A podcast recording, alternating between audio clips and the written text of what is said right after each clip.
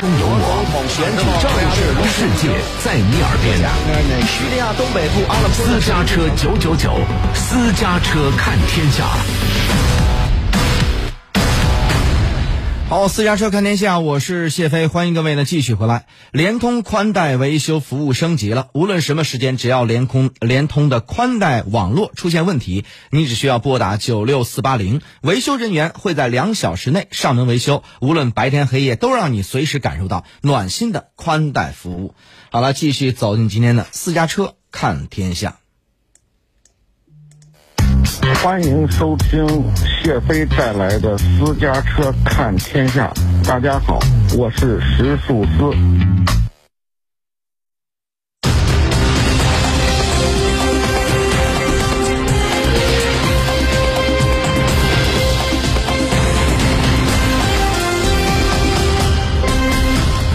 近日呢，美国国家反情报与安全中心代理主任奥兰多在一次新闻发布会上提到，美国要想保住超级大国地位，必须在人工智能、量子计算、生物技术、半导体以及自主系统等五呃五项关键技术上保持领先地位。据报道呢，美国国家反谍报与安全中心在一份新报告当中说，人子呃人工智能、量子技术、生物技术、半导体和自主系统是对美国经济和国家安全来说，可能最利益攸关的领域。官员们强调，他们并不主张与中国企业和研究机构完全脱钩，但他们说有必要了解中国制定的综合性国家规划。情报部门表示，他们担心美国会被彻底排除出这些对未来至关重要的部门。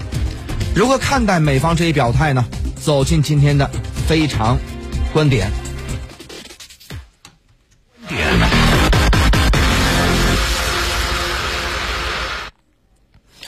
我想呢，这就是科技战了。这个我们说呢，如今大国之间的战争一定是从贸易战开始。和平的时代，国与国之间呢总会从事贸易。一旦从事贸易，就会有逆差和顺差。发展中国家对发达国家往往是顺差，因为它要出口换汇；发达国家往往是购买你的，被一些便宜的产品吸引。这不是强国和弱国之间的差异，而是国力此消彼长的差异。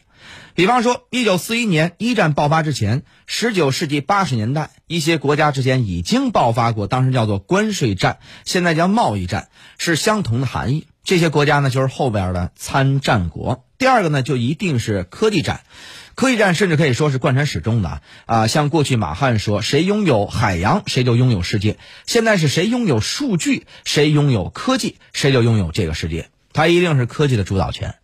科技的主导权里边啊，它不是市场，不是客户，甚至不是供应链，而是标准。先要把标准制定好，把供应链掐死，这两个才是关键。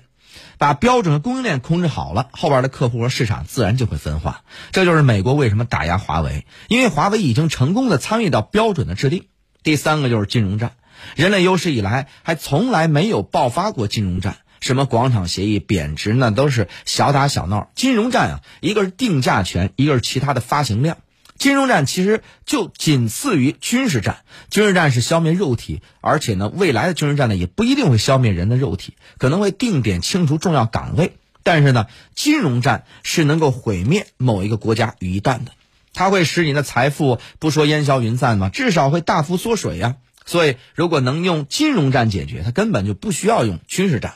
现在呢，贸易战和科技战已经展开了，军事战现现在相互都是互相的摆 pose，这个也很重要，就是给对方一个威慑。我个人立场是，希望各方都要保持理性态度，宁可贸易战，宁可在科技上进行较量，也不决斗，也绝对不能不能发动什么呢？金融战，更不能发动军事战。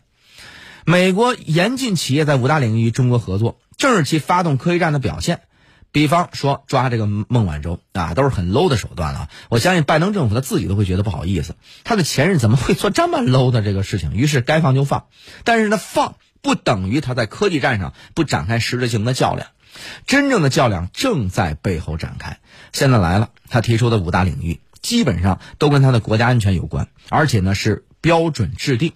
下一轮能够真正卡住别人咽喉的，其实就是科技，而且呢是科技的标准。所以，在这五大领域里边，美国显然是不可能放的。中国也心知肚明，在这五大领域里边呢，中国是不可能派留学生到美国去学习再回来，因为以后的标准不一样了。这从技术哲学、历史哲学上是人类正在经历的一个史无前例的，因为人类历史上从来没有过两个科技革命，诞生两个标准、两套体制、两套阵营、两套客户体系。下一步有待这个观察啊，历史的轨迹大概就是在在往这个方向发展，就是贸易战、科技战和我们不希望发生的金融战，甚至是军事战。基本上呢，前面两场啊，我们说的贸易战、科技战就已经展开了，后边两场希望我们人类用智慧来化解。但科技战上呢，两个标准、两套系统，当然也包含两套供应链，已经展开了，而且正在迅速的展开。好了，我们再来关注一下其他方面的消息。您正在收听的是《私家车看天下》。根据白宫发布的行程啊，拜登将于二十六号出席线上举行的东盟美国峰会。这是时隔四年，美国总统再次出席这一峰会。拜登的前任特朗普呢，曾于二零一七年到马尼拉出席过一次东盟美国峰会。此后呢，美国一直没有参加元首级别的会议。路透社呢分析指出啊，拜登与东盟的会晤反映了他的政府正努力拉拢盟友和合作伙伴应对中国。报道还预判，拜登将专注于新冠疫苗分发、气候变化、供应链和基础设施方面的合作，将向东盟保证，美国最近与印度、日本和澳大利亚以所谓的四方形式进行接触，以及呢向澳大利亚提供核动力潜艇的协议，并非旨在取代东盟这一地区的核心作用。白宫呃白白宫这个国家安全委员会啊东亚和大洋洲高级这个事务的这个主任啊卡根上个礼拜强调，华盛顿呢将呃并不将四国集团视为北呃亚洲北约，也无异于东盟竞争。他表示，华盛顿有兴趣与东盟合作，以确保供应链、气候方面的弹性，并解决在海上问题上的共同挑战。美国战略与国际问题研究中心就是 CSIS 东南亚项目副主任希伯特指出啊，这将是拜登作为总统第一次与东盟领导人会面，因此他希望向他们保证，东南亚对他的政府很重要。希伯特呢指出，东盟领导人啊将很想知道，这个美国是否计划增加向这地区提供新冠疫苗，以及华盛顿计划如何参与贸易投资和基础的设施投资。东盟美国峰会呢是东盟峰会的一部分。缅甸军方领导人啊缅呃缅昂莱被排除在峰会之外。白宫官员称这是重要的一步，但需要做更多的工作来应对缅甸面临的挑战。那么说到这个缅昂莱了。那么，东盟峰会的二十六号在文莱举行。缅甸军方呢发表声明称，除非邀请总司令米昂莱或者是部长级代表出席东盟峰会，才能接受东盟的邀请，否则不会接受东盟峰会上做出的决定。缅甸军方的声明批评东盟只邀请缅甸非正式代表出席，降低缅甸代表的地位，限制会议上的讨论，违反了东盟宪章平等参与的规定。早前由于缅甸军方缺乏合作，不允许东盟特使会见昂山素季，东盟决定不邀请。米昂莱出席东盟峰会，对此呢，军方称将尝试通过东盟方式啊，通过对话解决分歧，但不会接受任何干涉内政和有损东盟团结的行为。有学学者认为呢，东盟是缅甸军方的外交渠道，不参加会议呢是失去机会。缅甸军方发言人对媒体说，参加一个不平等的会议是外交上的打击，目前尚未决定是否派人参加东盟峰会。缅甸军方呢夺权九个月以来呢，至今仍无法平息反对声浪。国际社会压力这个加大施压，敦促军方与反对派展开对话，但军方拒绝包括与民族团结政府在内的异议人士展开谈判。您正在收听的是《私家车看天下》。好，将视线呢转向台湾地区。蔡英文政府上台之后呢，两岸关系是急速的僵化呀，台海形势升温。外外媒呢近日报道，美方认为台湾军力准备不足，士气低落，根本无法面对战争。有学者坦言，深有同感啊。呃，孙文学校总校长张亚中表示，目前看起来，台湾年轻人愿意投入战争意愿非常的低。整个军中士气，包括前几年台湾丢掉所谓的军法审判，包括军中待遇、退休金被删，整个对军中的士气产生非常大的影响。更重要的是啊，其实军中很多人并不赞成所谓台独，还有呢，民进党的做法啊，所以呢，从物力、呃物质力量外加精神意志来说，这方面跟大陆有些差距，对台湾防卫是不利的。那么外媒指出呢，台湾岛内的军事力量夹杂许多内部问题，侵蚀台湾阻止大陆采取军事行动的能力。退役美军评论啊，这个台湾军力准备不足，储备体系形同虚设。其中，台湾从二零一八年起改采募这个。改这个采募兵制啊，常规役呃男呢仅需服四个月的军事训练役，被视为兵力削弱的原因之一。那么张爱中也表示，服役四个月还没有训练完就结束了，或者我因为我们知道我们的这个新兵训练啊都是三个月，他们相当于你三个月这个训练完之后，比我们就再多一个月的新兵训练的时间。那所以就是这个非常短嘛，